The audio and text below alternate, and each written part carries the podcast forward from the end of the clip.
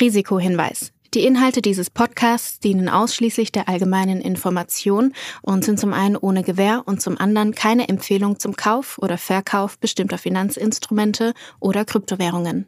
Die Podcast-Hosts oder Gäste haben unter Umständen Positionen in den besprochenen Finanzinstrumenten oder Kryptowährungen. Es handelt sich hierbei nicht um Anlageberatung. Ihr entscheidet selbst, was ihr macht.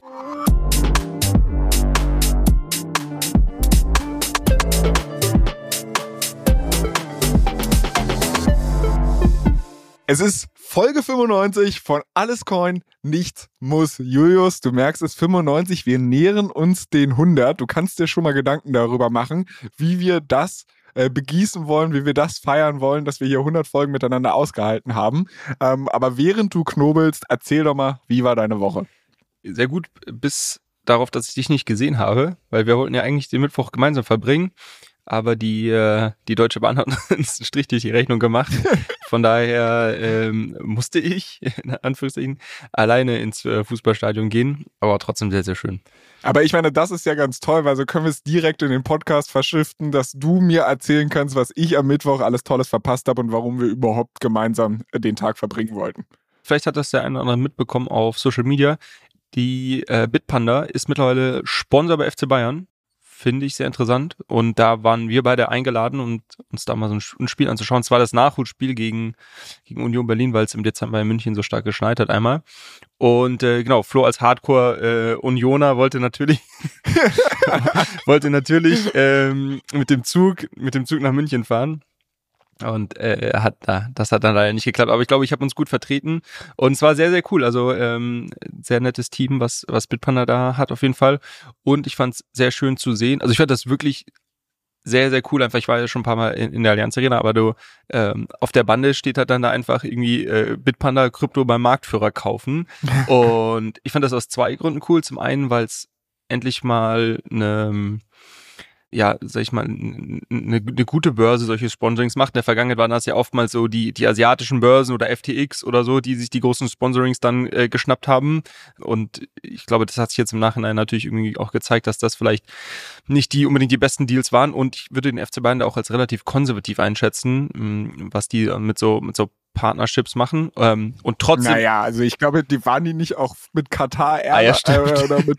also, ja. ja, aber trotzdem, ich weiß, äh, gut, äh, hast du recht mit Katar, aber da haben sie, glaube ich, sehr viel Kritik auch für bekommen. Aber ich glaube trotzdem, ansonsten, die würden jetzt nicht, die würden jetzt da nicht jeden äh, mit draufnehmen. Ich glaube, vor allem, wenn es um, um, um so äh, Finanzapplikationen auch geht oder Fintech-Sachen, was ja vielleicht Krypto in deren Sicht wahrscheinlich irgendwo ist, erweitert. Genau, das finde ich sehr cool, dass das jetzt mit Bitpanda wirklich eine, ein sehr, sehr positiver und, und, und gute Messages hier rüberkommt. Und das zweite ist, für mich das sind immer so Momente, wo ich auch ein bisschen so zurückblicke, war so, wie weit wir irgendwie gekommen sind von vor zehn Jahren, wo irgendwie, äh, wenn jemand gesagt hast, ich habe irgendwie Bitcoin gekauft, wurde so direkt so in die Ecke, okay, der Junge kauft Drogen im Internet und äh, keine Ahnung, oder ist irgendwie so komplett abgedriftet von seiner Weltanschauung zu, du sitzt jetzt irgendwie beim irgendwie größten Fußballverein in, in Deutschland, einer der größten Europas und steht halt irgendwie da äh, auf der Bande Krypto beim Marktführer kaufen. Und das finde ich einfach cool, weil du weißt, die Leute gehen nach Hause oder der eine oder andere wird nach Hause gehen und wird das irgendwie dann äh, im Auto in der, der U-Bahn mit seinem äh, mit seinen Freunden besprechen, ah, hier schon mal Krypto und ja, da gab's doch mal den Hype und ist ja irgendwie immer noch nicht da, ist ja nicht tot und das finde ich irgendwie cool. Aber das ist, das ist so eine Sache, die ich mich die ganze Zeit gefragt habe. Also gerade auch Firmen wie Coinbase und Co., die gehen ja viel in so breitenwirksame äh, Werbung. Also dass du halt wirklich das halt theoretisch in der U-Bahn siehst und so. Und ich frage mich dann tatsächlich, also klar, das Sponsoring vom FC Bayern bringt mega viel Prestige, aber glaubst du, dass da irgendjemand, der in der Fankurve grölt und sich freut, dass, weiß ich nicht, Sané ein Tor schießt oder whatever, dass der sagt, boah, jetzt steht da irgendwie ein Kryptoname auf der, also wie viele Leute handeln auf Basis dessen oder ist das eher so Brandbuilding und der, der Kryptonarrativ als solches wird salonfähiger gemacht? Ähm, ich glaube, es sind, es sind all diese Sachen. Also ich glaube sicherlich musst du, glaube ich, als einer der, der Marktführer in dem Bereich auch daran investieren, dass deine, dass deine Nische oder Industrie irgendwie salonreif wird. Das macht ja Coinbase in den USA schon seit Jahren mit, mit ihren, mit ihren Werbekampagnen, aber auch mit dem politischen Engagement. Ähm, also ich glaube, das, das musst du machen, um, sag ich mal, dich überhaupt äh, der breiten Masse zugänglich zu machen. Und das andere ist aber, glaube ich, schon, dass du darüber auch wirklich Kunden gewinnen kannst. Ich, es geht ja darüber hinaus, dass jetzt halt Leute in einem Stadion das sehen, sondern ähm, der, der Erik, äh, also der, der ähm, ähm CEO von ähm, Bitpan hat auch erzählt, dass sie da auch noch, noch weitere äh, Sachen planen und da quasi wirklich eine langfristige Partnerschaft mit denen aufbauen wollen. Und ich glaube schon, dass du da relativ viele Eyeballs hast auf irgendwie den FC Bayern und die Spiele und keine Ahnung, was man da noch drumherum alles machen kann. Also ich könnte mir schon vorstellen, dass es auch alles ist. Also ich glaube, das ist jetzt nicht nur quasi, okay, wir wollen irgendwie Krypto als solches vorantreiben, sondern ich denke, da wird schon irgendeinen einen Return on Invest am Ende des Tages geben. Ja. Also krasse Nummer. Ich bin jetzt mal gespannt, ob du Stammkunde in der VIP Bitpanda Lounge beim FC Bayern wirst. Du hast es ja nicht ganz so weit wie ich, aber ja, und ob du jetzt wirklich noch zum Hardcore-Fußball-Fan mutierst. Sp spannende Nummer auf jeden Fall. Lass uns trotzdem nicht allzu lange darauf verharren, sondern ein äh, bisschen weitermachen, weil wir haben einen Arsch voll Themen im Gepäck. Ähm, wir werden tatsächlich vielleicht eingangs so ein bisschen nochmal über Community-Sachen sprechen, ähm, haben dann aber natürlich auch nochmal ein Update zur ganzen ETF-Ecke ich habe eine kuriose Geschichte für dich mitgebracht. Ich bin gespannt, ob du sie diese Woche schon gehört hast. Es gibt Updates zu Solana. Ähm, du hast noch irgendwas Kryptisches in Stock geschrieben, was ich jetzt mal mir spare anzuteasern. Und ich sehe auch schon das Wort Hausaufgaben. Also mir schlottern schon die Knie.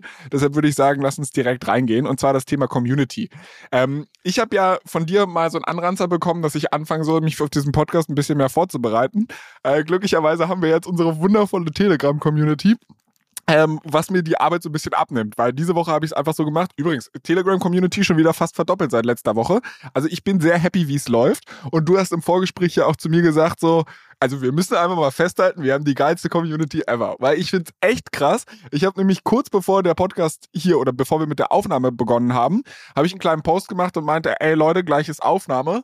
Äh, ich brauche ein bisschen Input, weil ich bin mit der Vorbereitung spät dran und zack, boom, hatte ich 30 Kommentare mit echt guten Hörerfragen. Wir werden es nicht schaffen, hier alle unterzubringen. Aber da fettes, fettes Dankeschön an unsere Community. Ich weiß nicht, ob du dich noch bedanken willst oder ich dir die erste Frage an den Kopf knallen soll. Schieß los, ich habe es vorhin nur kurz überflogen. Die einzigste Sache, die ich gesehen hatte, war, als jemand geschrieben hat, When Moon. Das sind äh, natürlich immer die, die liebsten Kommentare. Aber nee, was, äh, welche der vielen Fragen haben dich jetzt ähm, so interessiert, dass du sie heute besprechen möchtest? Ja, also die, die erste kommt tatsächlich noch von mir, bevor ich jetzt auf die Hörerfragen eingehe, weil du hattest in die Telegram-Gruppe diese Woche auch das Punktesystem von der Rabbi Wallet äh, gepostet. Mhm. Und für die Leute, die zum allerersten Mal davon hören, also ich meine, du brauchst eine, eine Wallet eigentlich, um dich im Crypto-Space zu navigieren. Der Marktführer ist eigentlich Metamask und du hattest mich vor ein paar Monaten schon darauf hingewiesen, dass die Metamask-Experience oder weil ich ja auch immer so über die Metamask-Experience abkotze, dass es halt einen Challenger gibt mit der Rabby Wallet, die irgendwie alles ein bisschen sleeker, schöner, besser macht und ich solle das doch mal ausprobieren. Und dann kamst du vor ein paar Wochen um die Ecke und meintest, ey, es gibt übrigens bald einen Airdrop zu Rabby. Ein Glück bist du ja früher schon geswitcht und da habe ich dir dann erstmal verkündet, ja, also ich habe es mal ausprobiert, aber es ist nicht meine Main Wallet, äh, habe ich den Airdrop jetzt verpennt. Und jetzt wurde halt angekündigt, dass es irgendein Punktesystem gibt, ähm, wonach sich bemisst, was man an Airdrops bekommt. Und ich habe auch gesehen, dass man besonders viele Punkte bekommt, wenn man seine Metamask Wallet migriert, also quasi den Switch macht. Ich frage mich, ist die ganze Nummer jetzt zu spät für mich oder kann ich jetzt noch auf diesen fahrenden Zug aufspringen? Ähm, genau, also ich glaube nur nicht, dass es zu spät ist, weil würde mich wundern, wenn sie quasi dieses Punktesystem Anfang der Woche announcen und jetzt ist quasi Ende der Woche schon zu spät ist. Das wäre selbst für irgendwo, für Krypto-Timelines sehr, sehr sportlich. Nee, ich glaube nicht, dass es zu spät ist. Hast du denn mal geschaut, also wie die das gemacht haben, ist, dass sie irgendwann, glaube ich, einen Snapshot genommen haben. Also es gab übrigens auch eine Frage diese Woche, was ein Snapshot ist. Ähm, wenn wir von Snapshot, also es gibt auch ein Produkt, was Snapshot heißt. Darum, das, das meine ich aber nicht damit, sondern ähm, oftmals ko äh, kommunizieren irgendwelche Krypto-Projekte, dass ein Snapshot genommen wurde. Das heißt einfach, zu einem gewissen ähm, äh, Zeitpunkt wurde geschaut, äh, welche Wallets zum Beispiel haben bisher mit diesem Protokoll äh, interagiert und eine Transaktion gemacht oder bis zu diesem, zu diesem bestimmten Zeitpunkt, wer hat irgendwie wie viel Tokens gestaked oder sowas. Und zu diesem einen Zeitpunkt, die, die Zahlen werden dann herangenommen, um zum Beispiel eine Airdrop-Berechtigung zu berechnen. Also ob du dich qualifiziert hast und wie viel du bekommst oder sowas.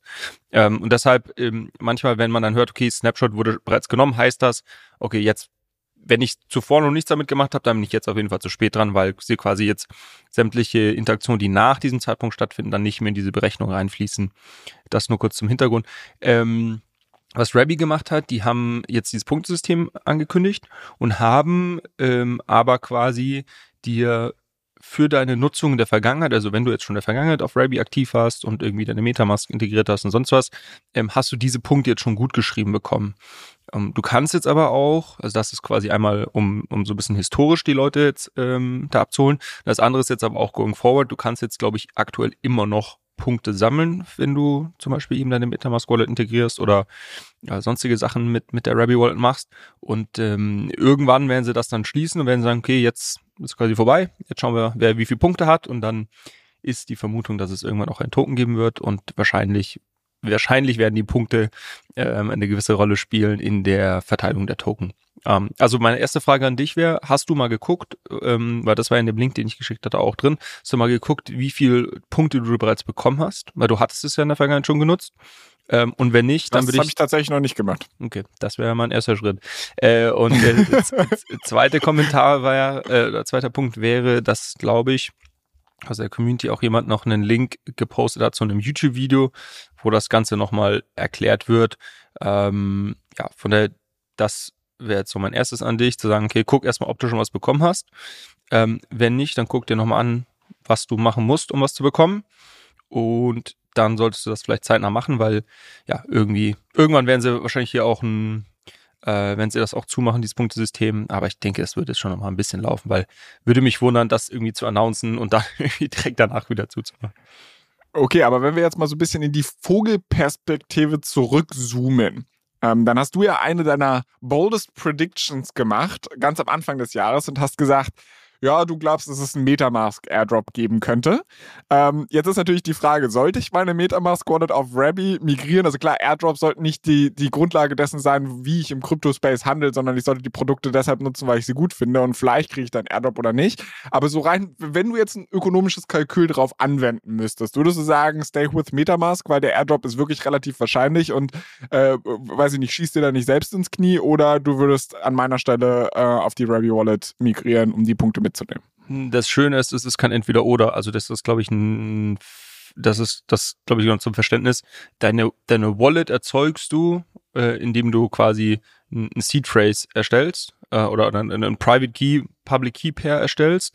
Ähm, und das kannst du in unterschiedliche äh, Wallets integrieren. Also eine, eine Wallet, vielleicht, vielleicht ist das so ein bisschen ein Wording-Thema, was du einmal klarstellen musst. Eine Wallet ähm, ist primär ein User-Interface ähm, was du nutzen kannst, um mit der Blockchain zu interagieren. Die haben oftmals die Möglichkeit, in dieser Wallet selber dir auch so ein, eine Adresse zu erstellen. Eine Adresse ist nichts anderes als so ein Public Key, Private Key Pair. Ähm, und, und deshalb werden, wird quasi Wallet auch oftmals da als Begriff dafür verwendet, ähm, jetzt wenn man über eine Adresse spricht. Ähm, wenn, zu deiner Frage jetzt, du hast quasi wahrscheinlich irgendwann mal in Metamask, also den Metamask installiert und hast dann dort eine, eine Adresse erstellt oder mehrere Adressen in deiner Metamask Wallet. Das Schöne ist, du kannst dir aber äh, hier dein, dein Private Key auch runterladen und kannst diesen Private Key jetzt auch bei Rabby integrieren. Das heißt, wenn du jetzt sagst, irgendwie, ich, ich muss jetzt meine Metabrask Wallet bei Rabby integrieren, was du eigentlich, glaube ich, damit meinst, ist, dass du quasi deinen äh, Private Key auch bei Rabby ähm, integrierst und somit quasi auf diese Adresse, die du irgendwann mal bei Metamask ähm, erstellt hast, auch ähm, in der Rabby Wallet nutzen kannst. Ähm, und der Unterschied ist jetzt eben genau der, weil du gesagt hast, ist das quasi hier entweder oder ist es letztendlich nicht. Also du kannst mit dieser Adresse, mit beiden Interfaces, äh, kannst du diese Adresse nutzen. Du kannst die Adresse bei Metamask drin lassen, Metamask weiterhin nutzen, kannst irgendwie dort äh, Swaps machen. Also Metamask hat ja auch ein eigenes Swap-Feature, wo man Tokens tauschen kann, was man eigentlich nicht nutzen sollte unbedingt, weil ich die Erfahrung gemacht habe, dass es nicht den besten Preis immer gibt. Ähm, es wird aber sehr viel darüber spekuliert, ob das nicht ein Kernkriterium für den Airdrop ist und deshalb nutzen das viele Leute, dieses Swap-Feature. Vielleicht, deshalb, wenn du das noch nie genutzt hast, guckst dir mal an. Aber natürlich muss man dazu sagen, bei Metamask haben wir, ist das reine Spekulation aktuell. Wir haben keine Informationen darüber, dass da ein Airdrop irgendwie geplant ist. Und äh, bei Rabby ist es jetzt relativ konkret. Das heißt, dass jetzt irgendwie zu nutzen, macht vielleicht Sinn. Aber wie gesagt, ich finde es auch einfach ein sehr, sehr cooles Produkt. Also ich habe ja schon oft meine Meinung zu, zu, Airdrops irgendwie auch vertreten, dass ich die Sachen einfach auch gerne ausprobiere und nutze. Und ich finde Rabby ein cooles Produkt. Und deshalb könnte, was du machen könntest, wäre einfach deine Adresse, also dein Private Key auf der Rabby Wallet ähm, integrieren oder die dort auch erneut erstellen, wenn du noch eine eine andere Adresse haben möchtest. Die müsstest das habe ich ja schon gemacht. Das sogar. hast du schon, okay. Ja, aber dann äh, exportier doch mal dein, das ist vielleicht auch noch eine Hausaufgabe, ob du das hinbekommst, ähm, dein, dein Private Key. Ähm, am besten teilst du den nirgendwo und speicherst ihn nicht irgendwo in deiner Google Cloud oder so. Und ähm, lädst ihn dann in die Rabby Wallet und dann hast du diese Wallet auch eben bei Rabby integriert. Das heißt aber nicht, dass du auf das andere verzichten musst. Okay, good to know, habe ich mitgenommen. Damit habe ich meine Hörerfrage an dieser Stelle geklärt. Jetzt die Community. Ähm, eine Frage kam tatsächlich von dem Alex, der wissen wollte, wie du mit dem Kosten auf dem Ethereum-Ökosystem umgehst. Also wir haben ja hier viel darüber gesprochen, dass Ethereum auf sogenannte Layer 2s setzt, mhm. ähm, mit denen man versucht, Transaktionskosten, also erstens die Geschwindigkeit hochzuziehen und die Transaktionskosten runterzuziehen. Das Problem ist aber, dass nicht jede App im Ethereum-Ökosystem auf diesen Layer 2s wie Arbitrum, Optimism und Co. läuft. Manche Sachen, da muss man halt irgendwie Ethereum Mainnet vielleicht benutzen und dann zahlt man schnell mal 15 Euro Transaktionsgebühr, bloß weil man mal kurz irgendeinen Swap ausprobieren möchte.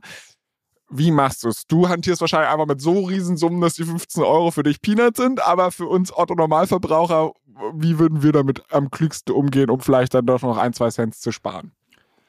Also ich glaube, erstmal sind wir mittlerweile an einem Punkt angekommen, wo man wirklich sich genau überlegen sollte, wann man eine Transaktion auf dem Ethereum Mainnet irgendwie machen möchte. Oftmals gibt es auch, also ist schon richtig, manchmal geht's nicht anders, aber oftmals gibt es auch die Möglichkeit, ich hatte das letztens zum Beispiel, da konnte ich irgendwas claimen und dann hatte ich, konnte ich auswählen, ob ich das jetzt auf den Ethereum Mainnet claimen möchte oder ob ich das auf Arbitrum zum Beispiel claimen möchte und so weiter. Also ich glaube da, wenn man in dieser ähm, Ethereum-Welt unterwegs ist, lohnt es sich sicherlich äh, sehr stark auf die Layer 2 zu setzen ähm, und genau, Ethereum wirklich oder das Mainnet nur dann zu nutzen, wenn man, äh, wenn es nicht anders geht, weil, wie du schon gesagt hast, die Transaktionskosten dort sind halt um, um Vielfaches höher. Und gerade wenn man mit kleineren Beträgen dann irgendwie ähm, dort ähm, hantiert, dann ist das quasi in Relation, sagen wir, du willst irgendwie, wie du schon gesagt hast, 30 Dollar oder 30 Euro schicken und hast halt irgendwie 10, äh, 10 Dollar Transaktionsgebühren. Äh, ja, das ist halt ein Drittel, das macht, macht wenig Sinn. Ne? Manchmal ist es doch irgendwie unausweichlich. Äh, manche Airdrop-Claims zum Beispiel sind nur auf dem Ethereum Mainnet und ja, dann kann es sich trotzdem lohnen. Ähm, sagen wir, du kannst irgendwie 200 Dollar Airdrop claimen oder ein, ein Wert, Tokens im Wert von 200 Dollar, dann beißt du vielleicht einen sauren Apfel und sagst, okay, dafür zahle ich jetzt hier 20 Dollar. Ist quasi, ist eigentlich total absurd, aber irgendwie ist es halt äh, besser, als irgendwie die 200 Dollar nicht zu claimen. Ne? Ähm, genau, und wie kann man jetzt äh, da was sparen? Also ich glaube, der größte Hebel ist, ähm, es, wenn man kleineren Summen ähm, hantiert, so wenig wie möglich zu nutzen, ähm, sondern eben die Layer 2s. Und ähm, das andere ist, sich den äh, Gaspreis ähm, anzuschauen. Ähm, da gibt's gibt's ganz gute Webseiten, wo man sieht, okay, aber eigentlich machen das die meisten Wallets auch automatisch. Die schlagen dir eigentlich schon ganz gut vor, was du an Gas ähm, Prices ähm, kalkulieren solltest. Äh, das heißt, äh, weiß nicht, ob das jetzt so der ganz große Hebel ist, aber was ich damit sagen möchte, ist quasi, man kann sich beobachten, man kann sich anschauen, okay, wie hoch sind die Gaskosten gerade mm, und ähm, da kann man ein bisschen warten, wenn man, wenn man das Gefühl hat, es ist gerade hoch. Ähm, dazu muss man, glaube ich, so ein bisschen wissen, was hohe und was niedrige Gaskosten sind. Aber es kann natürlich immer passieren, dass gerade irgendwie ähm, NFT-Mint ist ein gehypter oder dass gerade irgendwie, ähm, ja, weiß ich nicht, irgendein Airdrop-Claim live gegangen ist, den irgendwie viele gleichzeitig claimen oder sonst was. Ähm, und aus irgendeinem Grund die, die die Gaskosten gerade sehr, sehr hoch sind. Also da würde ich, würde ich äh, immer mal so ein bisschen gucken, okay, ähm, da gibt's gibt's ganz gute Webseiten, die dir zeigen auf so einer Skala, okay, ist das jetzt gerade quasi super hoch oder ist das irgendwie normal oder niedrig? Da, glaube ich, lohnt sich irgendwie zu schauen und sagen, okay, ich, ich mache eine Transaktion nur, wenn es halt irgendwie so in diesem normalen oder niedrigen Bereich ist. Ähm, wenn man denn kurz warten kann, wenn es nicht super dringendes ist. Und das zweite ist, dass man sich auch anschauen kann, aber da stecke ich tatsächlich gar nicht so tief drin. Äh, es gibt sicherlich auch gewisse Uhrzeiten, die sich mehr dazu eignen. Also keine Ahnung, wenn die Amis gerade schlafen oder wenn in Asien irgendwie gerade keiner aktiv ist, kann es sein, dass es da Uhrzeiten gibt. Äh, das habe ich tatsächlich noch nie so, so super viel optimiert darauf, sondern ich habe einfach mal geguckt, okay, ist gerade, findet gerade irgendwas statt, was irgendwie die Gaskosten äh, absurd nach oben treibt und du irgendwie 200 Dollar für eine Transaktion zahlen musst, dann äh, warte ich halt im Zweifel. Ähm, aber ich habe jetzt nie irgendwie geguckt, okay, macht das um 4.30 Uhr morgens Sinn, äh, weil da historisch die Gaspreise niedrig sind oder hat mir dann Wecker gestellt oder sowas. Ähm, ja, das viel mehr, ja viel mehr kann ich dazu gar nicht sagen. Also aber wäre das nicht eigentlich ein ganz cooles Produkt, was man mal bauen könnte, dass man so eine Art Dashboard hat, in dem du die Gaskosten im, im Zeitablauf siehst? Also dass du zum Beispiel siehst, okay, Mittwochmorgen um 11 Uhr ist immer am günstigsten ja, und ich dann halt Transaktionen einfach darüber schedulen kann. Also dass ich mhm. auch wirklich sage, oder vielleicht irgendwie ein Tool, was halt die Gaskosten monitort ähm, und halt quasi, wenn es sehr niedrig ist, automatisch eine Transaktion reingibt, die ich vorher programmiert habe. Gibt es sowas auch? Ja, da gibt es schon Sachen. Ich glaube sogar von einem Team aus Deutschland. Den, äh, erinnerst du dich dran, dass ich den Christoph Jentsch letztes Jahr auf der Finance Forward Konferenz ja. äh, genau äh, interviewt habe? Der arbeitet nicht nur an Tokenize It, das ist ja diese Tokenisierung von Geschäftsanteilen, ähm, sondern ich glaube aus dem gleichen Hause oder aus seinem Unternehmensumfeld da gibt's auch eine, eine Projekt, das heißt glaube ich Gashawk oder sowas. Ähm, und die arbeiten, glaube ich, genau an sowas, dass du quasi sagst, okay, das ist hier meine Transaktion. Ich bin, ich bin nicht zeitsensitiv, sondern ich bin quasi, äh, ich, ich möchte nicht Gas-Fee sensitiv. sensitiv, genau. Und quasi bitte, bitte schedule das für mich, wenn es halt irgendwie sinnvoll ist. Ähm, müsste ich mir aber nochmal genau anschauen. Ich habe das Produkt selber noch nicht genutzt, aber es gibt sicherlich auch Projekte außerhalb von dem, aber das ist mir eben noch im Kopf geblieben. Also da gibt es schon Sachen.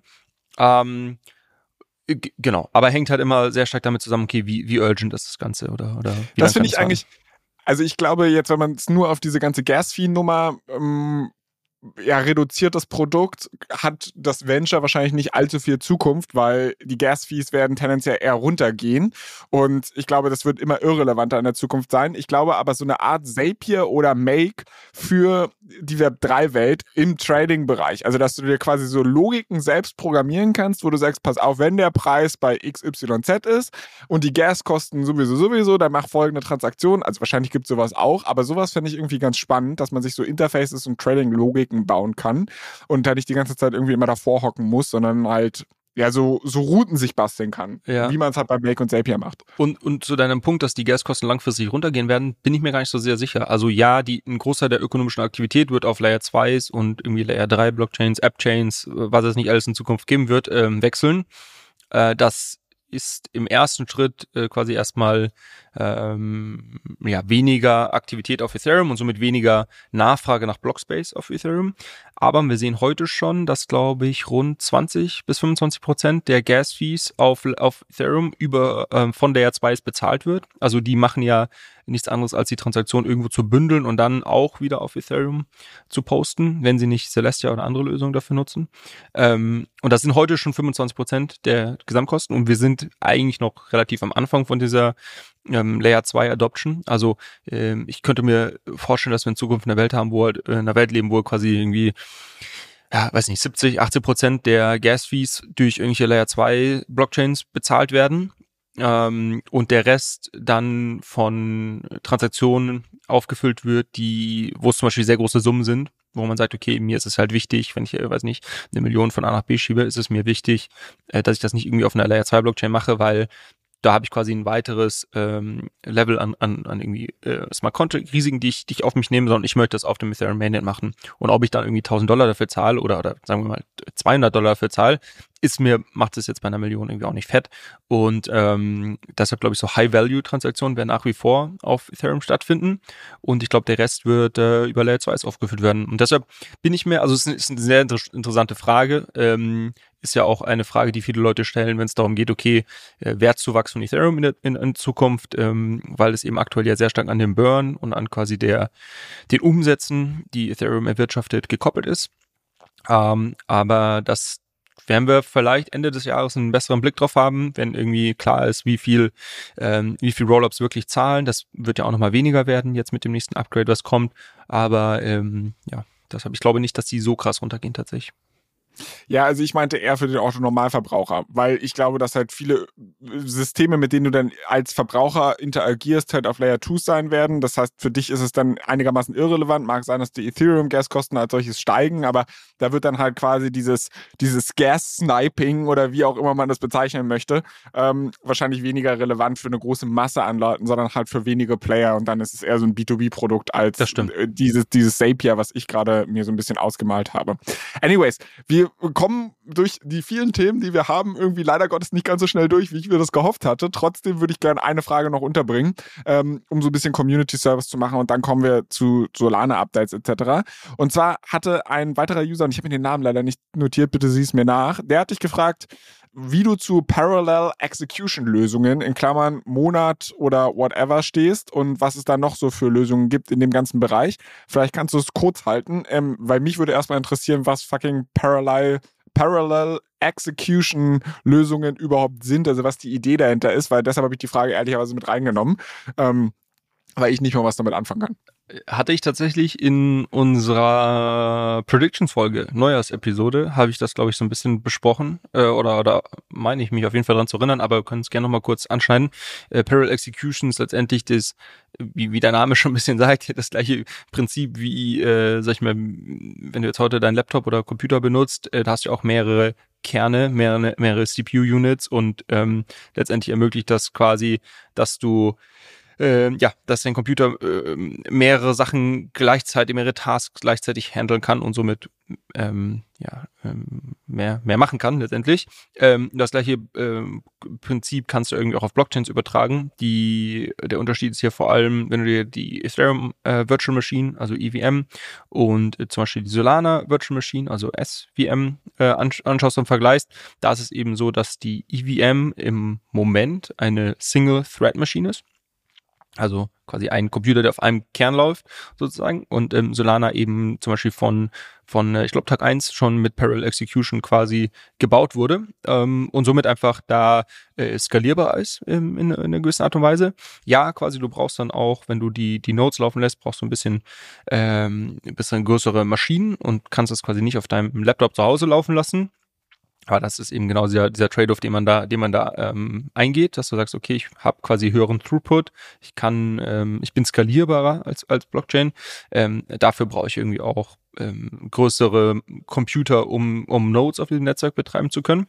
Ähm, so, und jetzt, ich glaube, die Frage, ähm, worauf hier äh, abgezielt wird, ist, ist so ein bisschen der Narrativ, den es gerade gibt, dass es jetzt auch ähm, neue Blockchains äh, oder neue Architekturen gibt, in der, die nicht auf Solana aufbauen, sondern auf die Ethereum Virtual Machine eben aufbauen und dort ein, ein Parallel Execution Environment gebaut wird.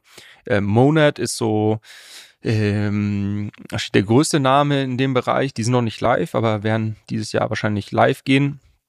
Ähm, ja, ich glaube, so einer der wahrscheinlich äh, meist äh, gehyptesten äh, Sachen, die dieses Jahr live gehen werden. Äh, bin sehr gespannt und auch selber ziemlich, ziemlich bullish auf, auf das Team, die das, die das bauen. Und äh, was die eben machen, die haben quasi diese komplette Ethereum Virtual Machine nochmal neu geschrieben. Das sind so Ex-Jump äh, Jump Crypto Leute, mh, die quasi früher an High Frequency Trading ähm, System geschrieben haben und die sich jetzt zur Aufgabe äh, gemacht haben, quasi die die EVM nochmal komplett neu zu schreiben bis ins letzte Detail zu optimieren und letztendlich eine ähm, parallele, ähm, äh, ja, eine Parallel Execution dann zu ermöglichen. Ähm, das geht aber über diese reine über die, diese reine Idee von, äh, man hat quasi nicht nur einen Kern, sondern mehrere Kerne, die parallel laufen, darüber hinaus. Vieles, äh, ein Großteil der Performance-Steigerung kommt letztendlich darüber auch aus, dass sie eine komplett neue Datenbankarchitektur dafür geschrieben haben, die dir das ganze ähm, Lesen und Speichern von Daten ähm, viel, viel schneller macht. Hm, kannst dir ein bisschen vorstellen, wenn du so eine äh, wie heißen die SSD-Karten hast, ähm, die, die ähm, sind so ein bisschen darauf optimiert und können irgendwie ähm, Sachen sehr schnell dann irgendwie auch, auch, auch auslesen und, und wieder abspeichern. Und ähm, ja, das äh, wird aber sehr, sehr schnell, sehr, sehr technisch. Es gibt sehr gute Podcasts dazu. Ich kann mal Research machen und da was in die Shownotes packen, wo das Team, also die Gründer von Monad, das mal beschrieben haben, woran sie da arbeiten. Ähm, ich finde ich fand es sehr interessant, mir das anzuhören, aber wie gesagt, wird relativ schnell technisch. Ich bin äh, kein Informatiker, von daher ich verstehe da auch nicht alles von, aber so ein bisschen was. Aber das ist so ein bisschen die Idee hinter Parallel Execution. Ähm, und es wird interessant zu sehen sein, ob das am Ende des Tages wirklich gut funktioniert, also technisch. Und sag ich mal, die, die Vision, die, die wir haben, ist zu sagen, okay, die, die EVM ist ein super Standard. Das ist ja quasi die Aussage, die die treffen. Aber wir machen sie jetzt quasi viel, viel besser. Und wir haben den großen Vorteil, dass wir quasi hier schon ein riesen Ökosystem haben, von Apps, von ähm, Geld, also TVL letztendlich, von Entwicklern und die müssen jetzt nicht irgendwie alle erst auf Solana neu deployen und ihre irgendwie Geschäftslogik neu schreiben, sondern die können quasi bei uns einfach neu starten und kriegen quasi ein schnelleres, besseres Ethereum äh, und so weiter. Okay, also ich nehme für mich mit, hammergeile Nummer, äh, du bist bullish und ich bin, und ich, ich bin bullish. Das so, ich das, packe das, das so in den Kopf, bis ich sie zwei Monaten wieder vergessen habe und dich dann wieder frage, was eigentlich Parallel Execution ist und ob du bullish auf Nomad bist. Ja, das Problem mit, mit, äh, mit Monad ist so ein bisschen, ähm, und, und Say ist zum Beispiel auch ein Team, die in dem Bereich ähm, arbeiten. Äh, ist nicht, nicht Sui, also nicht ein Cristiano Ronaldo, sondern Say, S-E-I geschrieben.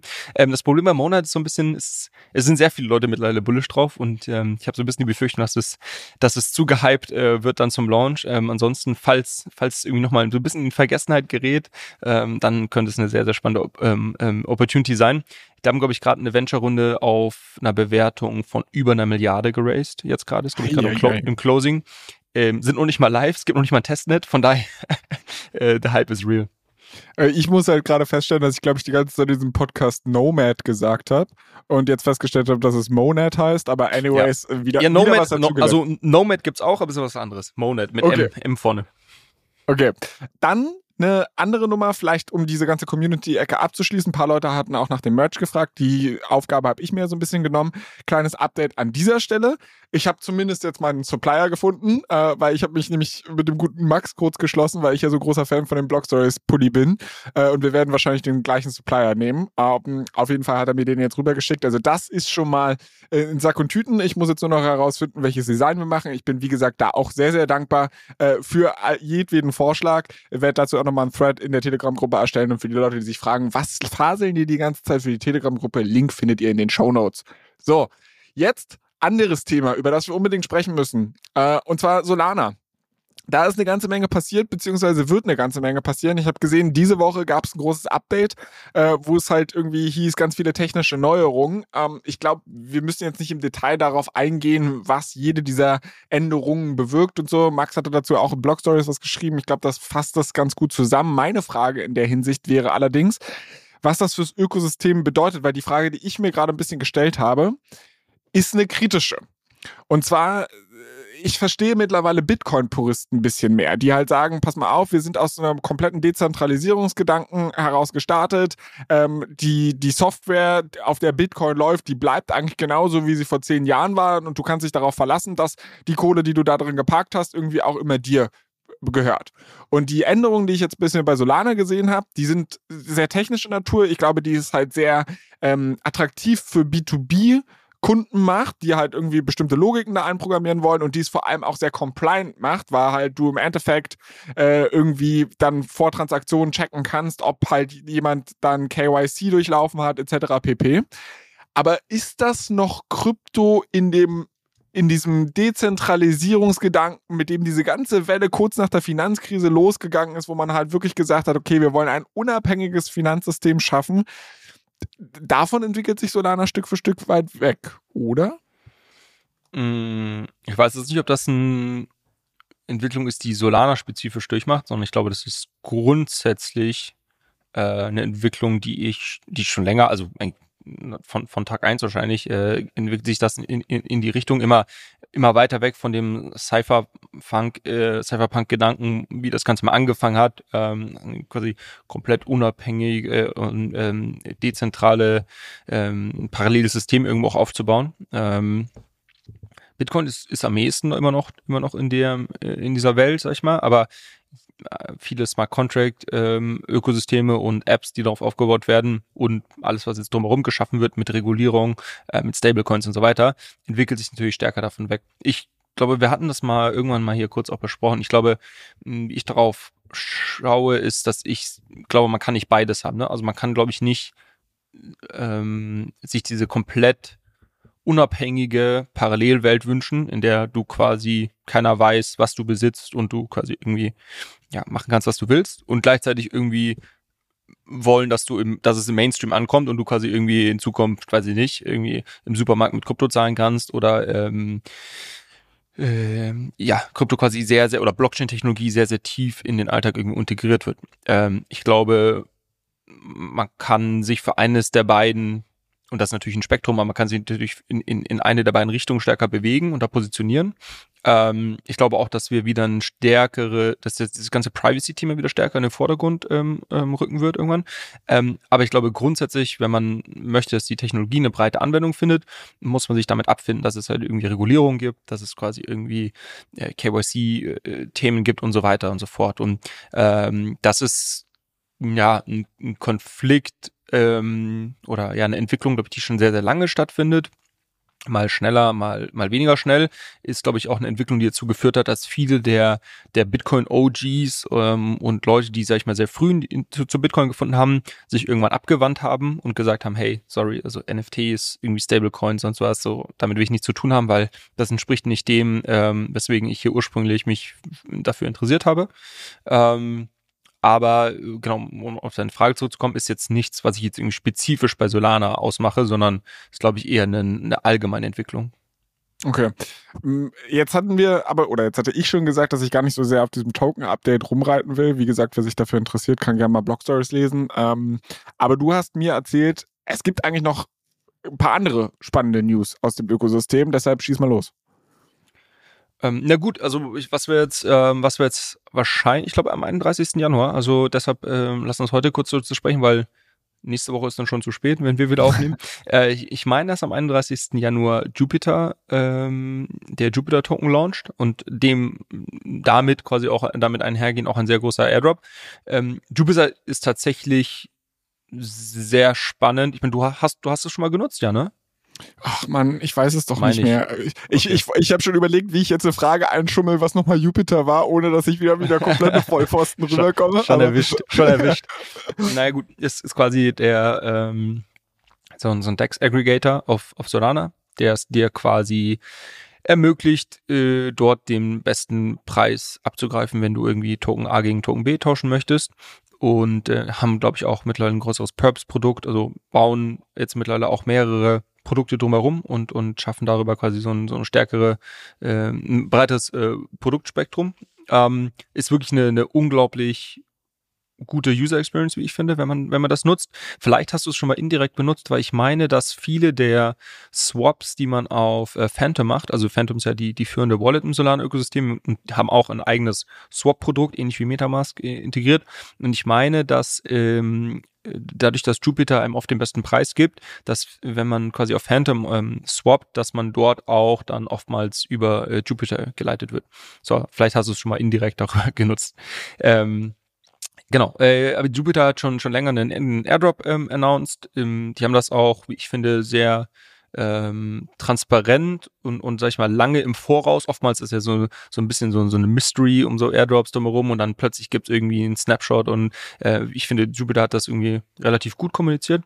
Und äh, der wird, sag ich mal, ja, mit, mit, mit großer Spannung erwartet. Ähm, zum einen, weil es wahrscheinlich ein sehr, sehr großer Airdrop wieder sein wird ähm, und, und halt irgendwie wieder neues Geld in, ins äh, Ökosystem bringt somit. Ähm, aber auch, weil es einfach, weil die Leute, glaube ich, mittlerweile verstehen, dass Jupiter einfach eine unglaublich starke Marktposition äh, hat innerhalb von Solana und es sich, glaube ich, neben dem Airdrop auch wirklich für viele die Frage stellt, die vielleicht nicht in irgendwelchen Venture-Runden in Jupiter investiert haben, ähm, baue ich mir hier eine Position auf. Ja? Und, und was sind quasi, was ist quasi eine Bewertung, die ich irgendwie ähm, gerechtfertigt finde ähm, und, und wo ich mir vielleicht irgendwie eine Position aufbauen möchte. Und genau, also können wir gerne auch mal im Detail besprechen, wie ich darauf schaue. Ähm, ist auf jeden Fall eines der Protokolle neben äh, Jito, die ich mir auf Solana anschaue. Mhm und ich bin sehr gespannt, ähm, wie, das, wie das ablaufen wird. Wir können, äh, ich möchte mit dir später auch noch über Aevo ähm, ähm, sprechen. Ähm, dort ist ganz interessant, die haben so ein Feature, dass du quasi pre-launch schon auf Tokenpreise spekulieren kannst. Also da kannst du dir jetzt quasi heute schon irgendwie Jupiter äh, Tokens, Anführungszeichen, kaufen, verkaufen oder halt Perps darauf. Ähm, und da wird der Tokenpreis aktuell mit rund 40 Dollar Cent eingepreist.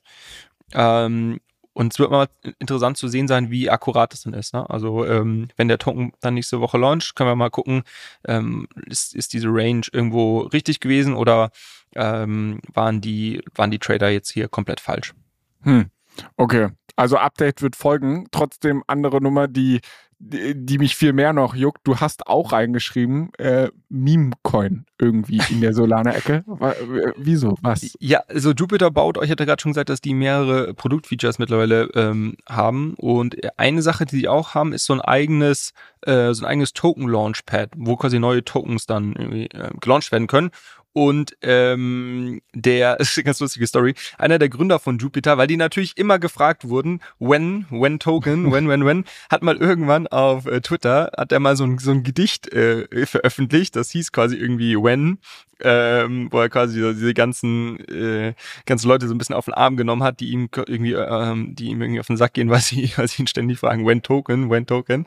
Ähm, und daraus ist dann so ein bisschen so ein Meme gekommen, oh, ein Meme geworden. Und äh, tatsächlich, um dieses Launchpad-Feature jetzt einzuweihen, äh, launchen sie heute, und das ist jetzt äh, so ein bisschen ärgerlich, ich werde den Link äh, dazu gleich nochmal, also heute am Freitag schon, wo wir aufnehmen, äh, nochmal in die äh, Community packen, weil ich meine, dass der Launch heute am Freitag schon stattfindet. Also wenn ihr das hört, ist es leider schon so ein bisschen News von gestern, ähm, können wir nichts dafür. wir haben den Launch von dem When-Token nicht geplant. Ähm, aber genau, das ähm, äh, finde ich ganz lustig, dass sie da jetzt quasi noch vor ihrem, noch vor ihrem eigenen Token launchen, dem Airdrop, äh, hier diesen When-Meme-Token launchen. Ja, let's see, let's see. Es also, ist eine Frechheit, dass sie sich mit ihrem Launch-Schedule nicht an unseren Podcast-Schedule orientieren, aber äh, ich glaube, da müssen wir noch ein bisschen Arbeit tun, damit das tatsächlich passiert.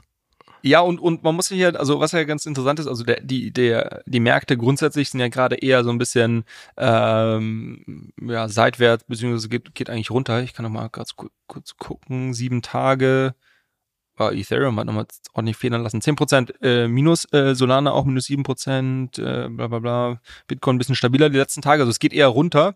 Ähm, und dementsprechend könnte man sagen, okay, ist vielleicht nicht unbedingt die beste Zeit, in irgendwelche Meme-Coins zu investieren. Aber der, der Hund mit Hut, der hält sich ziemlich stabil, muss man sagen. Also ist, der, der Head stays on, wie man so, wie man so schön sagt. Ähm, äh, Dog with Head heute im Plus und irgendwie immer noch bei lass mich, lass mich lügen, ist mein Internet ist mal wieder langsam. Ich glaube irgendwie so 35 Cent, also 350 Millionen ähm, Market Cap und 3, ja, 37 Cent. Also es ist, Wahnsinn. Äh, also das ist wirklich ein sehr, ein sehr gutes Meme. Ähm, von daher vielleicht, vielleicht äh, wirkt sich das auch positiv auf, auf diesen When-Token aus. Let's see. Weil du gerade die Schwäche angesprochen hast, die wir aktuell so ein bisschen im Kryptomarkt sehen. Also ich glaube, wir werden gleich auch noch mal so ein bisschen über, über die ganze ETF-Dynamik sprechen. Vorher habe ich noch ein kleines Schmankerl für dich, aber trotzdem passt zu dieser Schwäche, die wir gerade haben.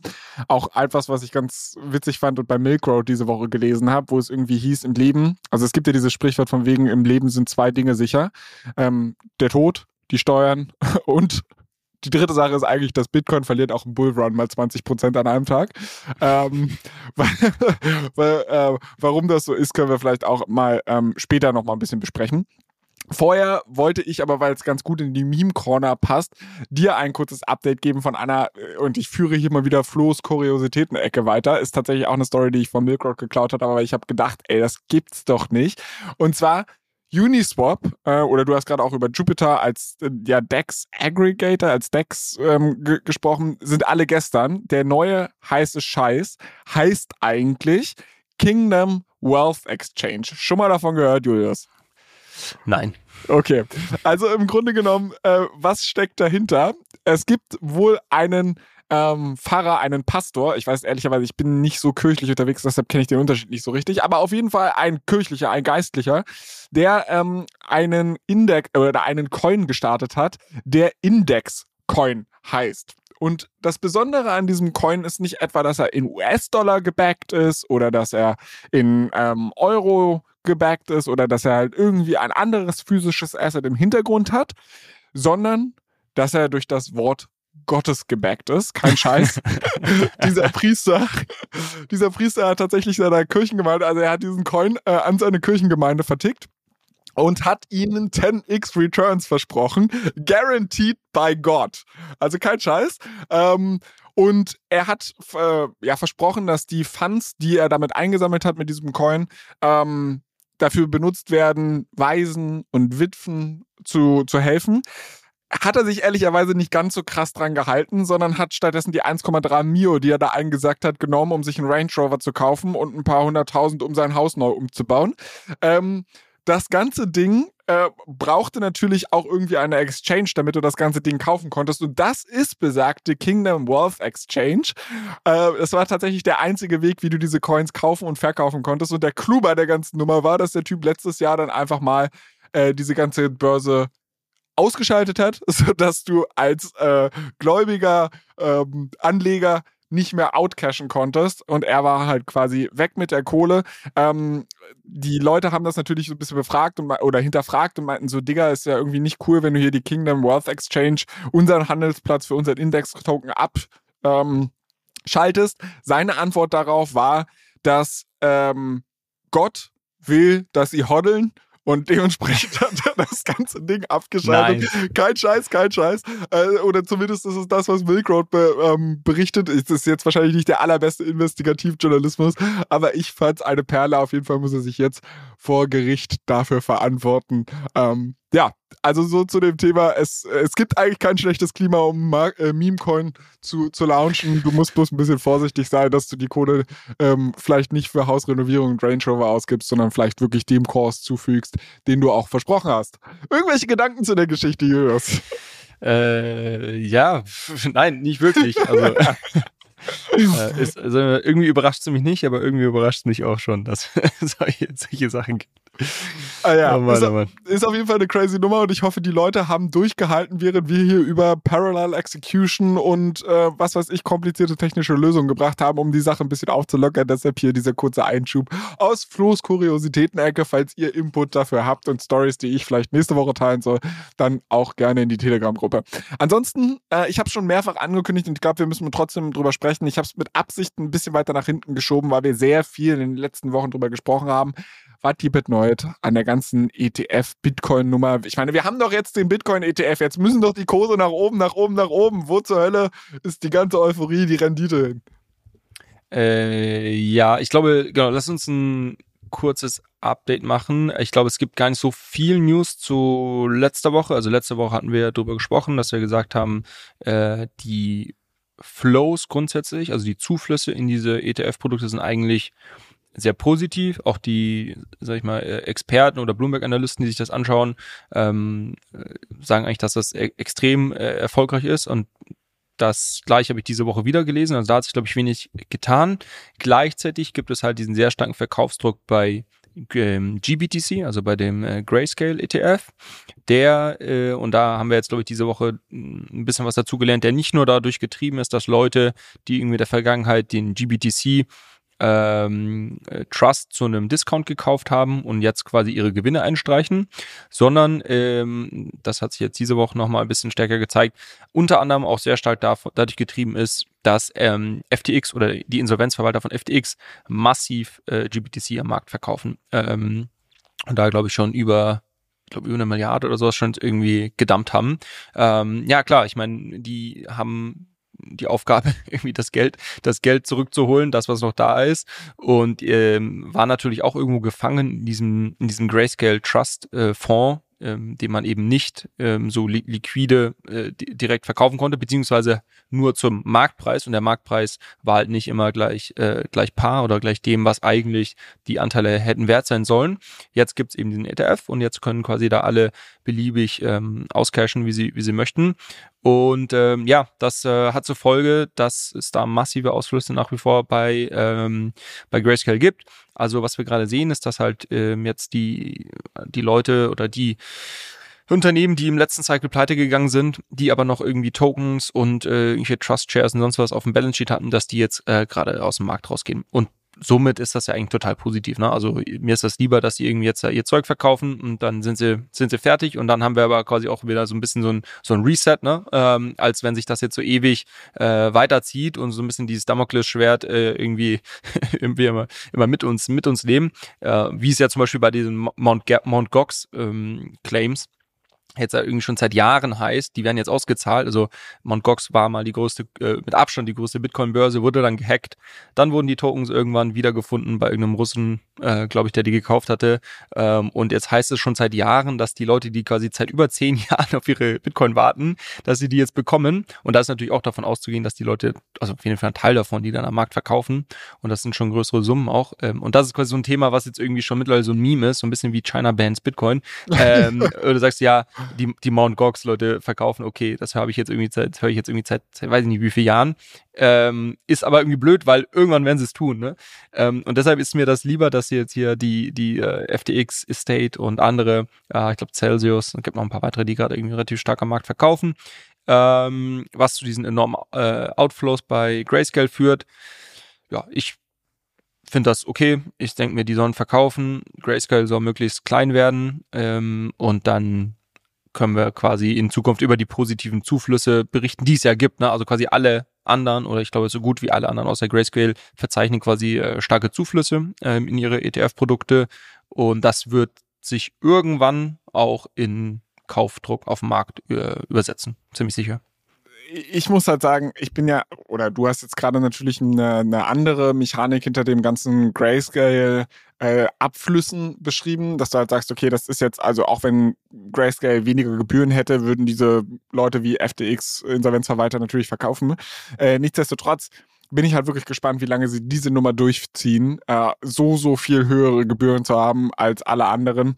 Uh, we will see. Ich würde jetzt für uns erstmal sagen, ein Teilhaken an unsere Pro Prediction können wir machen, dass wir gesagt haben, wir glauben eher oder sind eher in diesem Lager, es wird vermutlich ein Server News Event sein zu dem Zeitpunkt, äh, wenn der ETF launcht, wird aber mittelfristig relativ sicher zu extremen oder zumindest mal zu großen Zuflüssen führen. Ähm, ob wir daran auch einen Haken machen können, bleibt abzuwarten. Aber ich bin guter Dinge, weiterhin Hoddle und so. Ne? Ähm, Trotzdem, eine Sache, die mir in dieser ganzen ETF-Corner noch aufgefallen ist, äh, eine News, die auch diese Woche so ein bisschen die Runde gemacht hat, ist, dass Bitwise ähm, die Adresse seiner seines Bitcoin-ETFs public gemacht hat. Also, dass du quasi ganz genau nachvollziehen kannst, wie viel Bitcoin auf dieser Wallet-Adresse liegt, was dann halt irgendwie in dem Space als auch volle Transparenz gefeiert wird, etc. pp. Wo ich mir so denke, ist das nicht sogar relativ einfach zu rekonstruieren? Also ich würde jetzt mal davon ausgehen, dass diese elf ETFs und wahrscheinlich werden da drei oder vier von richtig krass performen und die werden extrem viel ähm, ja, Bitcoin irgendwann halten. Kann man das auf der Blockchain nicht relativ einfach nachvollziehen, dass man halt das quasi mappt? Also wenn du jetzt zum Beispiel sagst, weiß nicht, BlackRock gibt an, dass sie über eine Million Bitcoin verfügen, äh, dann wird es ja nicht so viele Adressen geben, die eine Million Bitcoin überhaupt haben. Und dann kann ich doch relativ schnell nachvollziehen, also kann ich doch relativ schnell, auch wenn die mir nicht sagen, was die Wallet-Adresse ist, relativ schnell identifizieren, welche äh, Adresse ja. die haben. Ja und nein, da äh, bin, ich, bin ich ein bisschen überfragt. Also ich weiß nicht genau, wie die Infrastruktur aussieht. Also hm, ich kann dir das mal am Beispiel von Exchanges kurz schildern, warum das gar nicht so einfach ist, wie man vielleicht äh, denkt. Also äh, wenn du jetzt irgendwie heute auf äh, Coinbase, Binance oder wo auch immer irgendwie äh, Tokens ähm, hinschickst zum Beispiel, also du hältst irgendwie auf deiner Wallet äh, ein ETH und schickst den irgendwie zu Binance, mh, mm, dann kriegst du ja von Binance eine Deposit-Adresse, ähm, die du dann quasi verwenden kannst. Äh, wenn du das aber dir auf der Blockchain dann anschaust, dann äh, landet das in so einer in der Regel in so einer Pool-Wallet, das heißt dann irgendwie, ist dann irgendwie gelabelt Binance Wallet 4 oder sowas, ähm, so wo halt irgendwie sämtliche Zuflüsse irgendwie reinlaufen und von dort aus wird das dann quasi dir auf deinem Konto gut geschrieben. Ja, also weil das, das sind ja zwei unterschiedliche Sachen. Das eine ist ja quasi, wo liegen die Assets auf der Blockchain und das andere ist ja quasi, wie verrechnet das dann in Binance intern und verstehen die quasi, dass wenn du ein ETH auf diese Deposit-Adresse schickst, dass das am Ende dann dir auch gut geschrieben wird in deren interner äh, Verrechnungslogik oder Datenbank. Ähm, so, was jetzt aber, was jetzt aber schwierig ist, zu sagen, okay, wie viel, wie viel Bitcoin hält jetzt irgendwie ein, Binance wirklich, ja, weil nicht weiß nicht, wissen, wissen kennen die Leute wirklich alle Adressen, die irgendwie Binance zuzurechnen sind und so weiter. Deshalb gab es ja dort dann irgendwann mal diese, diesen Wunsch, nachdem FTX auch pleite gegangen ist, nach diesem Proof of Reserves, dass man quasi ein System schafft, wo man äh, kryptografisch nachvoll, äh, nachverfolgen kann und nachvollziehen kann, was denn diese Börsen wirklich an Assets zurückhalten, um quasi sicherzugehen, dass die User-Funds nicht irgendwo äh, anderwertig ähm, verwendet werden. Und ich glaube, ähnliches ist jetzt hier bei den ETFs äh, dass du sagen kannst, ähm, klar, theoretisch sollte man das irgendwie nachvollziehen können. Viele von denen machen, oder ich glaube fast alle machen aber ihre Custody bei Coinbase. Ähm, so und, und bei Coinbase ist es auch so, du hast jetzt keine Transparenz darauf, wie viele Token, wie viele Bitcoin jetzt irgendwie einen, einen Bitwise bei Coinbase hält, zum Beispiel, ne? weil das ist ja, das ist ja wiederum jetzt klar ist das irgendwo eine Adresse auf der Blockchain, ähm, aber ähm, da ist irgendwie diese ganze äh, Coinbase Custody Logik drumherum und ich weiß nicht, wie die da die Tokens von links nach rechts schieben und ob das dann quasi eine Wallet ist, die irgendwie bitwise gelabelt ist oder ob das quasi äh, irgendwie aufgeteilt ist mit einer gewissen Logik, die nicht eins zu eins nachzuvollziehen ist. Das heißt, ähm, ich Genau, also ich glaube, wenn es nicht so wäre, dann hätte Bitwise da jetzt auch nicht so ein Ding draus gemacht, diese, diese Adressen eben zu, zu publizieren oder die, die Bestände zu publizieren. Und es ist ja ein ganz lustiger Effekt, äh, den ich jetzt schon ein paar Mal ähm, gehört habe, weil auch bei diesen ganzen Grayscale-Outflows, ähm, worüber wir gerade gesprochen haben, ist es so, dass äh, dass du das nicht in Realtime wirklich verfolgen kannst, weil vieles davon halt eben über zentrale Börsen läuft man sieht dann halt immer wieder irgendwie, die schicken, die schicken dann irgendwie eine gewisse, gewisse Summe an Bitcoin zu Coinbase und dann wird quasi, ist quasi die Schlussfolgerung, okay, die werden jetzt auch auf Coinbase verkauft, aber ob das wirklich so geschehen ist, kannst du quasi nicht in Realtime nachverfolgen. Ähm, und äh, deshalb haben wir jetzt eigentlich diesen ganz, ganz äh, lustigen Effekt, dass wir eigentlich ja auf der Blockchain die, äh, die Kapazität haben oder dieses Feature haben, äh, sämtliche Flows in Realtime zu verfolgen. Ähm, nun haben wir aber quasi äh, uns diese ganzen TradFi-Leute an Bord geholt, äh, die natürlich in anderen Systemen rechnen und wo ich jetzt dann immer, die vielleicht immer einen Tag später dann erst reporten und ich quasi jetzt die genauen Bestände bei vielen erst wieder ein äh, T plus One dann habe ähm, und quasi in der Zwischenzeit nur darüber spekulieren kann, was jetzt wirklich passiert ist. Und ähm, ja, das äh, glaube ich müssen sich muss sich die Crypto Community auch noch so ein bisschen dran gewöhnen. Wilde Nummer auf jeden Fall. Also ich hatte das mir viel einfacher vorgestellt, aber wo du angefangen hast zu erzählen, was für ein Rattenschwanz da dran hängt, habe ich mir gedacht, okay, crazy. Hättest du mal lieber nicht gefragt. Richtig. ja, äh, anyways, ich habe auch ein bisschen Sorge vor den nächsten beiden Fragen und das sind tatsächlich die letzten. Nummer eins, du hattest vor, äh, mit mir über Pendle Finance zu sprechen. Ähm, was zur Hölle hat es damit auf sich?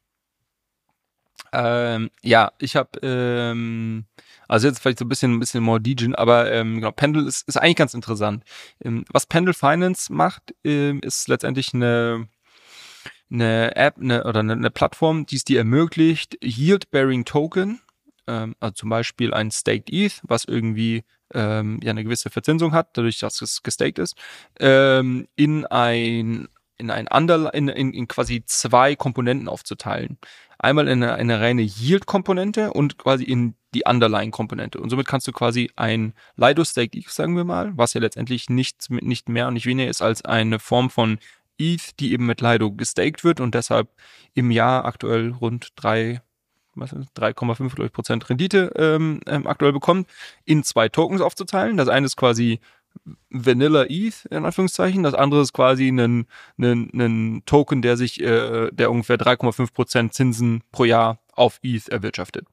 Ähm, und das, das ermöglicht es dir natürlich dann zu sagen, okay, ich, keine Ahnung, ich möchte irgendwie äh, nur, nur, nur diesen einen Token halten oder ich möchte nur diesen Yield-Bearing-Token halten und so weiter. Und das klingt jetzt erstmal so ein bisschen langweilig vielleicht und so, okay, ja, kann ich machen, aber was mache ich denn damit? Ähm, und ich glaube, aktuell gibt es ein, konkretes Beispiel, was man damit machen kann. Ähm, denn äh, auf Pendle gibt es jetzt auch die ersten äh, Liquid Restaking Token. Also das sind die Dinger, die ich ähm, bei Eigenlayer, ähm, die ich bekomme, wenn ich mein, mein ETH oder meine State ETH bei Eigenlayer parke. Ähm, und wir hatten hier schon mal drüber gesprochen, ich glaube, es auch in der, bei uns in der Community wurde es viel diskutiert, ja, Eigenlayer, wie kann man ja da jetzt irgendwie Punkte sammeln, wie kann man das irgendwie farmen oder sich positionieren. Und ich sag mal, dass äh, ähm, eine Möglichkeit, dass, wenn man das, wenn man sehr bullish auf Eigenlayer ist, das zu machen, ist, dass du zum Beispiel jetzt ein ETH dort verkaufen kannst und im Gegenzug dir eine gewisse Anzahl an ähm, diesen Yield-Bearing Tokens kaufen kannst ähm, von diesen Liquid Restaking ähm, Token. So, das war viele Wörter, was, was meine ich damit? Also ich kann jetzt heute hingehen und kann zum Beispiel mein Staked ETH bei, ähm, bei EtherFi einzahlen oder mein ETH bei EtherFi einzahlen und dann kriege ich von denen einen Token gut geschrieben. Das ist ein Token, äh, also ein E-ETH in dem Falle von EtherFi, der äh, zum einen eine, eine äh, Eigenlayer-Punkte sammelt weil der quasi ein, ein, ein, ein gerestackt ist, der sicherlich irgendwelche Ether, Etherfy-Punkte sammelt. Und ähm, wenn es sogar bei manchen, bei manchen Apps sind es ja sogar auch die, diese ähm, Lido Stake ETH, was man Deposit dann auch noch eine, eine ETH-Verzinsung sammelt. Und was ich jetzt machen kann, wenn ich jetzt sage, okay, ich habe jetzt einen ETH, den könnte ich jetzt quasi bei, bei EtherFi parken und auch meine ähm, eigenen Layer-Punkte sammeln. In dem Fall kriege ich quasi maximal Punkte für einen ETH. Ich kann jetzt aber auch sagen, okay, ich ich glaube, oder bei, bei Pendle ist es so eben so, diese Yield-Bearing-Tokens haben einen gewissen Marktpreis. Also Leute sagen jetzt, okay, was ist denn diese Verzinsung von einem so einem Restaking-Token, der jetzt jeden Tag irgendwie diese Eigenlayer-Punkte sammelt, was ist das denn wert? Was glaube ich denn, was das wert ist? Und äh, dort kann ich eben die genauso handeln. Und was man jetzt eben machen kann, man kann jetzt zum Beispiel, und der Preis aktuell, als ich geschaut habe, gestern war über 0,1 ETH. Was ich jetzt eben machen kann, ich kann einen ETH verkaufen und kriege im, 10, im Gegenzug 10 oder ungefähr 10 von diesen äh, Yield-Bearing-Tokens. Und jeder einzelne von denen kriegt quasi, sammelt täglich diese Eigenlayer Eigenlayer-Punkte. Ja, und, und noch weitere Airdrops wahrscheinlich drumherum. Äh, und wenn ich quasi jetzt davon ausgehe, dass ich äh, mit diesen Eigenlayer-Punkte mit diesen Eigenlayer-Punkten einen größeren Airdrop bekomme als ähm, das, was ich jetzt heute für diesen Yield-Token zahle, nämlich 0,1 ETH, dann ist das eine Möglichkeit, halt äh, Eigenlayer äh, mit, mit Leverage letztendlich zu farmen. Ähm, so, das, wie du schon merkst, ist, ist relativ degen, aber ähm, machen einige. Ja, okay. Also crazy Nummer. Ich glaube, 90% unserer Hörer sind bei dieser ganzen Story ausgestiegen. Ähm, für die Hardcore Die Hard Fans stehst du für, Rückfragen selbstverständlich gerne auf unserem Telegram-Channel zur Verfügung. Ich hätte an dieser Stelle aber mal eine Rückfrage: Warum zur Hölle äh, muss, muss der Gedanke sein, dass ich mehr Geld durch den Airdrop bekomme, als ich jetzt für diese äh, Yield-Bearing Tokens äh, ausgebe, weil der hat doch trotzdem auch in fünf Tagen wahrscheinlich noch einen Handelswert. Also der wird doch, oder in dem Augenblick, so, wo der Airdrop ja. kommt, also das ist ja, das ist ja auch nur ein Asset-Tausch. Ich tausche Ether gegen das, aber ich kann ja im Nachhinein wieder zurücktauschen oder verliert dieses, dieses Ding komplett an. Also klar, wenn der Airdrop raus ist, wird das Ding vermutlich an etwas an Wert verlieren, weil du, weil ja. diese Punktesammlung weg ist. Aber Du, nee, du hast recht. Du kannst natürlich auch einfach das, das kaufen, in der Annahme, dass das irgendwie, dass die, die, diese, dieser Yield-Token auf so einem, auf so einem E-ETH, also EtherFi ETH zum Beispiel, dass das in Zukunft irgendwie mehr wert ist. Äh, ich glaube, die, die meisten Leute kaufen das jetzt heute, um zu sagen, okay, das ist quasi eine Möglichkeit, ähm, maximal Eigenlayer-Punkte mit dem Kapital, was ich irgendwie zur Verfügung habe, zu sammeln. Und ich glaube, dass ich dass ich quasi äh, den, den, durch, den, durch die Punkte, die ich hier sammle und den Airdrop, den ich dann vermutlich äh, irgendwann bekomme, ähm, dass ich damit ähm, mehr verdiene als zum Beispiel das, den einen Ether, den ich verkaufe für diese, für diese Yield-Tokens. Hm genau. Ich, das ist, ist ganz interessant. Und, und vielleicht mir ist noch eine Sache aufgefallen, diese ganz, also das ist äh, datiert immer, diese, diese Yield-Tokens, ähm, also bis, bis wann das quasi gültig ist. Und die sind komischerweise alle bis, ich glaube, 27. Juni oder sowas datiert, diese Pools. Und ich habe mich jetzt gefragt, ob das irgendwie ein Zufall ist, also ob die irgendwie sechs Monate sind und die wurden alle Ende Dezember irgendwie aufgesetzt. Oder, weil es sind letztendlich ja diese ganzen äh, Restaking-Protokolle, die das mit Pendel aufgesetzt haben ob die mehr wissen und halt äh, wissen, dass quasi am 7, bis 27. Juni ähm, Eigenlayer gelauncht ist und somit quasi es dann auch keinen Sinn mehr macht, dass, dass, dass danach noch irgendwelche Eigenlayer-Punkte gesammelt werden, weil dann gibt's keine Punkte mehr quasi. Also äh, es kann sein, dass, dass ich da einfach zu viel äh, reinlese ähm, und es einen guten Grund dafür gibt, warum die alle zur gleichen Zeit enden. Oder das ist quasi ein kleiner Hint äh, dahingehend, dass wahrscheinlich irgendwie irgendwann im Juni Eigenlayer launchen wird und damit auch dann dieses Punktesystem aufhört. Krass. Also ich hätte jetzt, glaube ich, noch ganz, ganz viele, ganz, ganz viele Rückfragen zu diesem Thema, weil ich auch bestimmte Aspekte in dieser ganzen Logik noch nicht verstanden habe. Die Gefahr ist aber sehr groß, dass wir dann nicht eine Stunde Podcast haben, sondern vier und äh, wir wahrscheinlich uns wirklich hier am Ende dieser Podcast-Folge komplett alleine unterhalten. Deshalb würde ich das an dieser Stelle ganz gerne vermeiden und ein anderes Damoklesschwert, was seit Beginn dieser Folge über mir schwebt, gerne abhandeln. Und zwar, du hast Aufgaben für mich. Ich muss schon wieder arbeiten. Also schieß los. Was hast du diesmal für mich vorbereitet? Ähm, ja, du warst ja Genau, du, du, ich habe zwei Hausaufgaben für dich ähm, und zwei neue Produkte, die du ausprobieren kannst. Ähm, bei einem von den beiden kannst du dich vielleicht auch für einen Airdrop qualifizieren. Von daher ähm, sollte das deine Stimmung vielleicht schon mal ein bisschen, bisschen heben. Ähm, Siehst du mich grinsen? Zwei, Siehst du mich grinsen? zwei, wie ich finde, äh, sehr coole, ähm, sehr coole Perps-Produkte. Und hm, mit welchem fangen wir an? Wir lassen uns mal mit, mit Aevo anfangen weil ich das äh, vorhin schon auch erwähnt hatte im Zusammenhang mit diesen Jupiter-Tokens. Also Aevo ist ähm, auch so eine, ja, eine, eine Exchange letztendlich, wo ich ähm, Options, äh, also Optionen, ähm, ähm, Perps, äh, gewisse Strategien, was das genau ist, kannst du dir dann anschauen, ähm, alles äh, traden kannst in einem, wie ich finde, sehr ähm, guten User Interface oder ziemlich guten User Interface. Ähm, und ähm, letztendlich sind sie, waren sie jetzt in den letzten Monaten oftmals in den, äh, auch in, in, auf Twitter oder sowas, äh, wurde oft drüber gesprochen, weil Aevo eben diese Pre-Launch Tokens oder Pre-Launch Futures eingeführt hat. Was natürlich ein super spannendes Konzept ist. Ähm, sobald irgendwelche Projekte ähm, announcen, dass sie quasi einen Token launchen in Zukunft, ähm, äh, gibt es sicherlich ähm, Leute am Markt, die halt darüber eine Meinung haben und, und gerne sich vielleicht Exposure irgendwie auf einen Token aufbauen möchten oder auch hedgen, also auch das ist eine Möglichkeit, wenn ich zum Beispiel weiß, ich habe irgendwie, ich krieg einen, ich krieg einen Airdrop zum Beispiel, ähm, kann ich ja auch das darüber hedgen. Ne? Also es ermöglicht mir quasi, ähm, bevor Token live sind, schon irgendwie entweder äh, long oder, oder short zu gehen äh, zu einem gewissen Preis. Ähm, und das äh, machen natürlich extrem viele Leute aktuell auf diesen ganzen äh, Tokens, äh, Jupiter, äh, Dimension und, und was es äh, sonst noch nicht alles äh, so ähm, gibt, was, was jetzt dann kommt, was schon announced wurde. Ähm, und dadurch ist Evo wirklich ähm, ziemlich erfolgreich aktuell. Und ich habe hier mal ein ganz schönes äh, Dashboard gerade aufgemacht, ähm, was so ein bisschen die Umsätze, Umsätze von Evo zeigt. Und das ist ganz interessant, weil die hatten bis ähm, Anfang Dezember kumulativ äh, 650.000 Dollar verdient. Und jetzt ähm, quasi zwei Monate später, Ende Januar, stehen sie schon bei drei Millionen. Also äh, du, du siehst quasi, das Wachstum ist hier enorm stark äh, äh, gestiegen. Ähm, die, es gibt auch eine Story dahinter, dass das Team, was zuvor Ribbon Finance äh, gelauncht hat, also für alle, die sich wundern, warum gibt es keine AEVO-Token, das ist der Ribbon-Token, äh, der wird dann in AEVO umgewandelt. Ähm, und eine Sache, die ich noch zur Evo sagen möchte, also genau, diese ganze, was man da machen kann, wie einfach das ist äh, zum Handeln und so weiter, das schaust du dir alles an, deshalb klammern wir das mal aus. Aber eine Sache, die sehr interessant ist, Evo hat nämlich diese Woche noch bekannt gegeben, dass sie jetzt auf Celestia ähm, äh, migrated, migriert haben. ähm, und nochmal, was hat das zur Folge? Wir hatten vorhin drüber gesprochen, Ethereum Gas Fees, ähm, quasi wie wird sich das weiterentwickeln, wenn jetzt die ganzen Layer 2s dann in Zukunft äh, die Gas Fees bezahlen und so weiter. Ähm, und Evo ist jetzt genau ähm, genau so ein Musterbeispiel.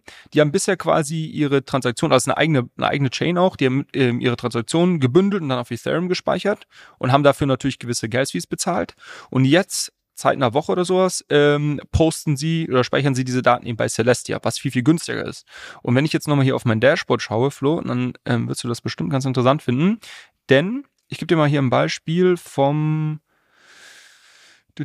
äh, ich hatte doch hier von uns rausgesucht. Hier, ähm, am 12. Januar hat der Evo ungefähr 90.000 Dollar an Fees eingenommen und davon äh, 3.000 Dollar ähm, aber Kosten äh, an Gas-Fees gehabt. Ja? Also 90.000 Umsatz, 3.000 Dollar Kosten, ähm, also ungefähr, was sind das, ungefähr drei Prozent, ähm, die sie an Ethereum auf, äh, in Form von Gas-Fees bezahlt haben.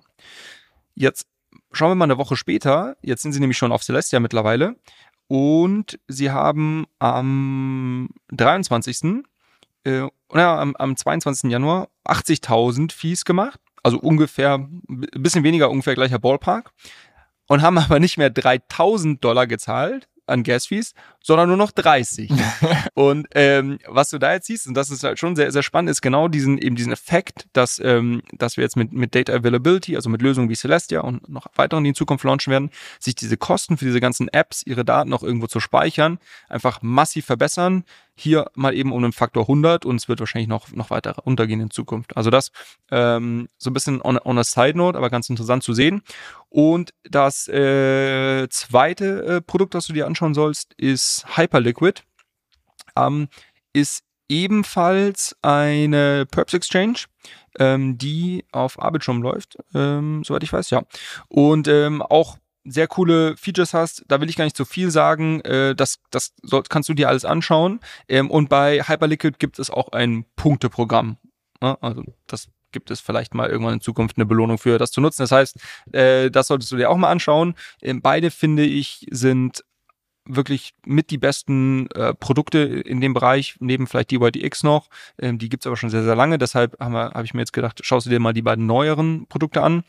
Und dann äh, kannst du uns nächste Woche mal erzählen, ähm, wie das so deine User Experience war und ob es da irgendwelche Sachen gibt, die du vielleicht innovativ findest und äh, weiterhin nutzen möchtest. Also während du hier gesprochen hast, habe ich versucht schon mal so ein bisschen Mini-Research zu machen und beides hier einmal mir Lesezeichen ähm, in meinem Browser zu, zu denken. Und ich muss sagen, ich habe jetzt schon eine minimale Präferenz für Hyperliquid. Nicht aufgrund der Tatsache, dass ich mich da unter Umständen für einen Airdrop qualifizieren kann, sondern wenn du AEVO bei Google eingibst, kommst du auf Ausbildung, nee, Ausbildereignungsverordnung vom Bundesministerium für Bildung und Forschung.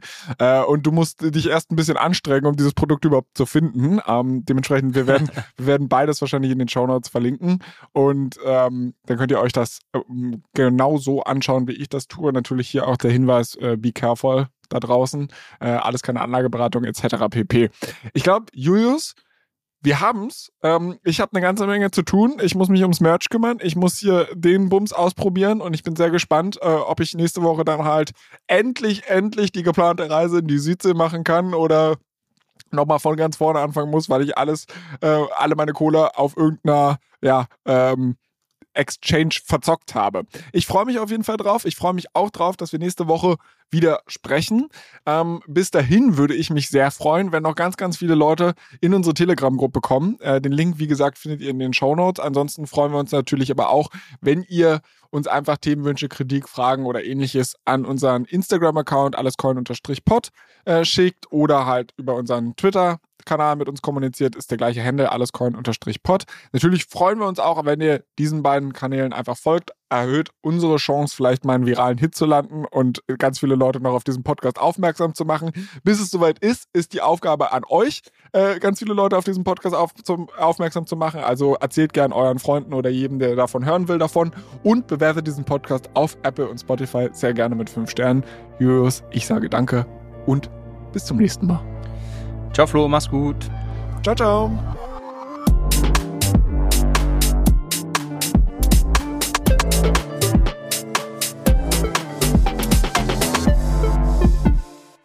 Dieser Podcast wird produziert von Podstars bei OMR.